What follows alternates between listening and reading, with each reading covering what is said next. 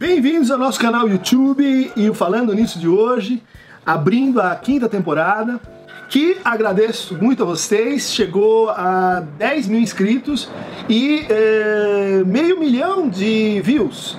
Então, uh, realmente é uma satisfação essa, essa história que começou como um, como um desafio, como uma brincadeira em torno da, da transmissão das ideias da, da psicanálise é, alcançar já então esse, esse momento. E para comemorar a abertura dos, dos nossos trabalhos, eu vou enfrentar a pergunta de Natália Gonçalves. Professor, por favor, faça um vídeo falando da relação entre o real, os quatro discursos, as estruturas clínicas e as fórmulas da sexuação.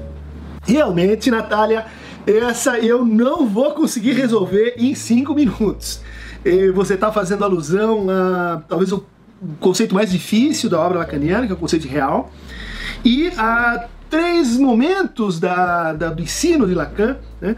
teoria dos quatro discursos, que se desenvolve entre o seminário 16 e o seminário 19, é, teoria das fórmulas da sexuação, que se desenvolve nos seminários 20, 21, 22, e uh, a teoria das estruturas clínicas, que é, começa no seminário 2, 3, vai até o seminário 6. Portanto, a gente vai ter que dividir a sua pergunta aqui. Eu vou fazer vários vídeos e, e realmente tentar uh, introduzir esses, uh, esse conceito e essas três subteorias dentro do Lacan. Né? Então, a cada vez vou falar da relação do real, então, com os quatro discursos. Na teoria dos quatro discursos, o real ele vai aparecer sobre uma figura eh, descrita pelo Freud como uma noção, talvez um conceito, chamado mal-estar, né? Unbehagen. E, e o Freud, no contexto do seu mal-estar na civilização, 1930, e ele faz uma, retoma uma, uma colocação xistosa de um poeta chamado Heine, que dizia que existem algumas profissões que são impossíveis. Então, governar e educar seriam profissões nas quais, por melhor que você faça, por mais que você se dedique, eh, ainda assim a tarefa é impossível. Impossível no sentido de, de não factível, né? de, de que as dificuldades que você enfrenta ao educar elas são tamanhas que eh, o resultado uh, vai sempre deixar a desejar. Por isso, aquele que foi educado um dia se torna professor e tenta reparar e reconstruir o que fizeram com ele uma vez. Mas a partir dessa, dessa ideia, o Freud introduz uma terceira profissão impossível que seria psicanalizar. E o Lacan introduz uma quarta ah, relação impossível que seria fazer desejar. Então, a partir desses quatro fazeres impossíveis, eh, ele descreve eh, discursos como laços sociais. Né? Então, todo discurso cria um laço. E esse laço se dá em torno de um impossível. Esse impossível que o Freud chamava de mal-estar. Então, quando a gente se encontra, a gente é, caminha junto, quando a gente faz uma troca discursiva, a gente pode pensar assim que nós estamos unidos por alguma coisa que a gente tem em comum, que é a teoria psicológica mais básica, a teoria da identificação. A teoria dos discursos parte do oposto disso. Ela diz a gente se junta também para evitar algo, também para negar algo, também para contornar juntos algo que seria assim impossível. E isso é então a definição de um discurso. Os discursos eles compõem-se de quatro lugares. Aqui a gente tem uh, o agente. No lugar complementar a esse a gente tem o outro. No lugar embaixo do outro a produção e no lugar embaixo uh, do agente a verdade. Então esses quatro lugares eles vão manter entre si uma ordem ou uma circulação, de tal maneira que da verdade partem vetores né, para os outros lados do, do discurso, mas nunca chegam vetores. Isso quer dizer o quê? Que cada discurso tem um lugar abrigado, que é o, lugar da verdade, o lugar é, que, uma vez tocado, transforma esse discurso em outro. Né? Então, o lugar da verdade, ele suporta o lugar do semblante ou do agente de um discurso. Né? E, o agente se relaciona com o outro e extrai, então, uma produção por exemplo, no xiste. Né? O xiste é um ótimo modelo para ver como um par significante, um S1 que se junta com um S2, produz um efeito de satisfação, um mais de gozar, o riso. quando a piada é bem sucedida. Né? E a piada se dá em torno do quê? De uma verdade que fica abrigada, semidita, entredita, caracterizando então esse discurso, o primeiro discurso, que é o discurso do mestre. Né? Então, significante mestre, significante do saber, objeto A na função de mais e gozar, e o sujeito no lugar da, no lugar da verdade. O que significa o sujeito no lugar da verdade no discurso do mestre? Que é isso que não pode aparecer. Né? O discurso do mestre, o discurso do poder, o discurso da, é, da força, ele esconde esse fato constituinte de que há um sujeito que o põe em prática. Há um sujeito dividido, há um sujeito castrado que organiza as relações entre o mestre e o escravo. A partir dessa, desse quadrípode, a gente pode então imaginar operações de reversão, né, de progressão ou de regressão no discurso. São operações justamente sensíveis à interpretação e é o que o analista faz. Ele faz o discurso girar. A partir do discurso do mestre, que é o discurso do inconsciente para Lacan, os outros serão deduzidos. Né? Então a gente pode girar pensando que aqui está a posição do significante mestre, né, no lugar do agente, a gente pode levar o significante mestre ou para a posição uh, progressiva e colocar no lugar do outro, isso vai dar no discurso histérico, né, o S1 e o S2, e aqui o lugar do sujeito e embaixo aquilo que caracteriza a verdade do discurso histérico, que é a posição de objeto, posição de objeto A.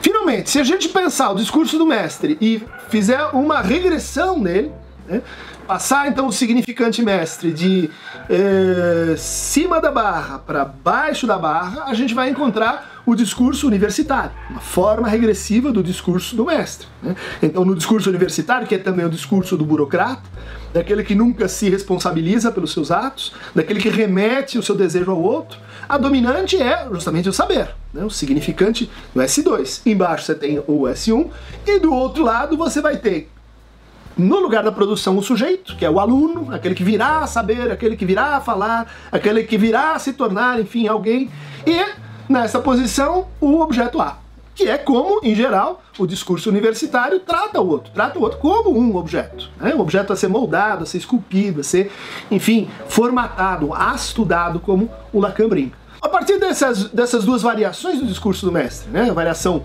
progressiva que dá na histeria e a variação regressiva que dá no discurso universitário, ele vai pensar um quarto discurso que seria justamente o da, do psicanalista. E que a gente chega nele por uma progressão do discurso da histeria. E o discurso do psicanalista ele tem várias peculiaridades. Ele coloca no lugar do semblante ou do agente né, o objeto A, que é a posição do psicanalista. É aquele que se coloca como suporte para a fantasia do paciente. Então, se o paciente coloca, se o analisante vê coisas, projeta, a gente suporta isso, a gente não desmente isso. No lado do, do outro, o discurso do analista vai colocar justamente o sujeito. Então, essa, essa prática de produção do outro como um sujeito. Um sujeito dividido, um sujeito castrado, um sujeito que não quer se eh, subjetivar nessa posição assim natural e espontaneamente. Embaixo da barra, a gente vai ter então o S1, o significante mestre, que é o efeito das, uh, das intervenções que o analista faz. Ele extrai os S1s, né, aqueles significantes que comandam a vida de uma pessoa, e que ela vai descobrindo na análise e vai se desalienando desses significantes. Então, uh, o objeto A no lugar de semblante, o outro ocupado pelo sujeito, a posição de S1, né, o efeito da interpretação, e aqui no lugar da verdade, há o saber, o saber que não se sabe, o saber que representaria essa, esse impossível que caracteriza a verdade eh, em relação ao que se pode dizer sobre ela, ao que se pode escrever sobre ela. Uma característica importante dos discursos é que eles se dividem em duas famílias: os discursos da impotência, como o discurso da histeria, como o discurso da universidade, e o discurso da impossibilidade, como o discurso do mestre e o discurso do psicanalista. Né? É, isso ocorre em função dessa circulação que eu estou descrevendo nos discursos, né? entre lugar do agente, lugar do outro, lugar da verdade e lugar da produção, existe uma impossibilidade ou uma impotência, ou seja, tem um caminho que a gente não passa, que a gente não consegue fazer. E é justamente esse o lugar né, em que se localiza a fantasia, no caso do discurso do mestre, e é esse lugar, esse ponto de, de eh, barramento, né, de impossibilidade, que o real assume dentro dos discursos. Então, os discursos são laços sociais caracterizados pela relação com esse impossível, esse real, né, interno ao discurso, e que vai mudando de aspecto na medida que a gente altera o laço social.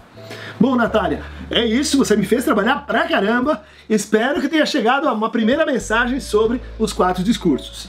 Com relação à teoria dos discursos, eh, o ponto mais uh, utilizado para ter acesso a ela chama-se justamente o seminário 17, o avesso da psicanálise, né, que tem a capa do Cohn-Bendit, eh, que retrata o momento do, do, da Revolução de Maio de 68 na França, né, ele enfrentando um policial. Seminário de 69 e 70, onde Lacan uh, formaliza esses quatro discursos. Também no seminário 16, de um grande outro ao pequeno outro, e no seminário 18, de um discurso que não seria do semblante, vocês vão encontrar um desenvolvimento bastante extenso eh, desse, desse conceito na obra do Lacan. Para uma introdução mais simplificada, eu vou recomendar esse trabalho que eu já mencionei aqui no Falando Nisso, né? Análise psicanalítica de discursos, perspectivas lacanianas, eh, que escrevi junto com Clarice Paulon e José Guilhermo Milan Ramos, da Estação das Cores e das Letras e Cores. Para se inscrever no nosso canal, basta clicar discursivamente aqui no nosso Aqueron Tamovebo eh, e receber em primeira mão o Falando Nisso.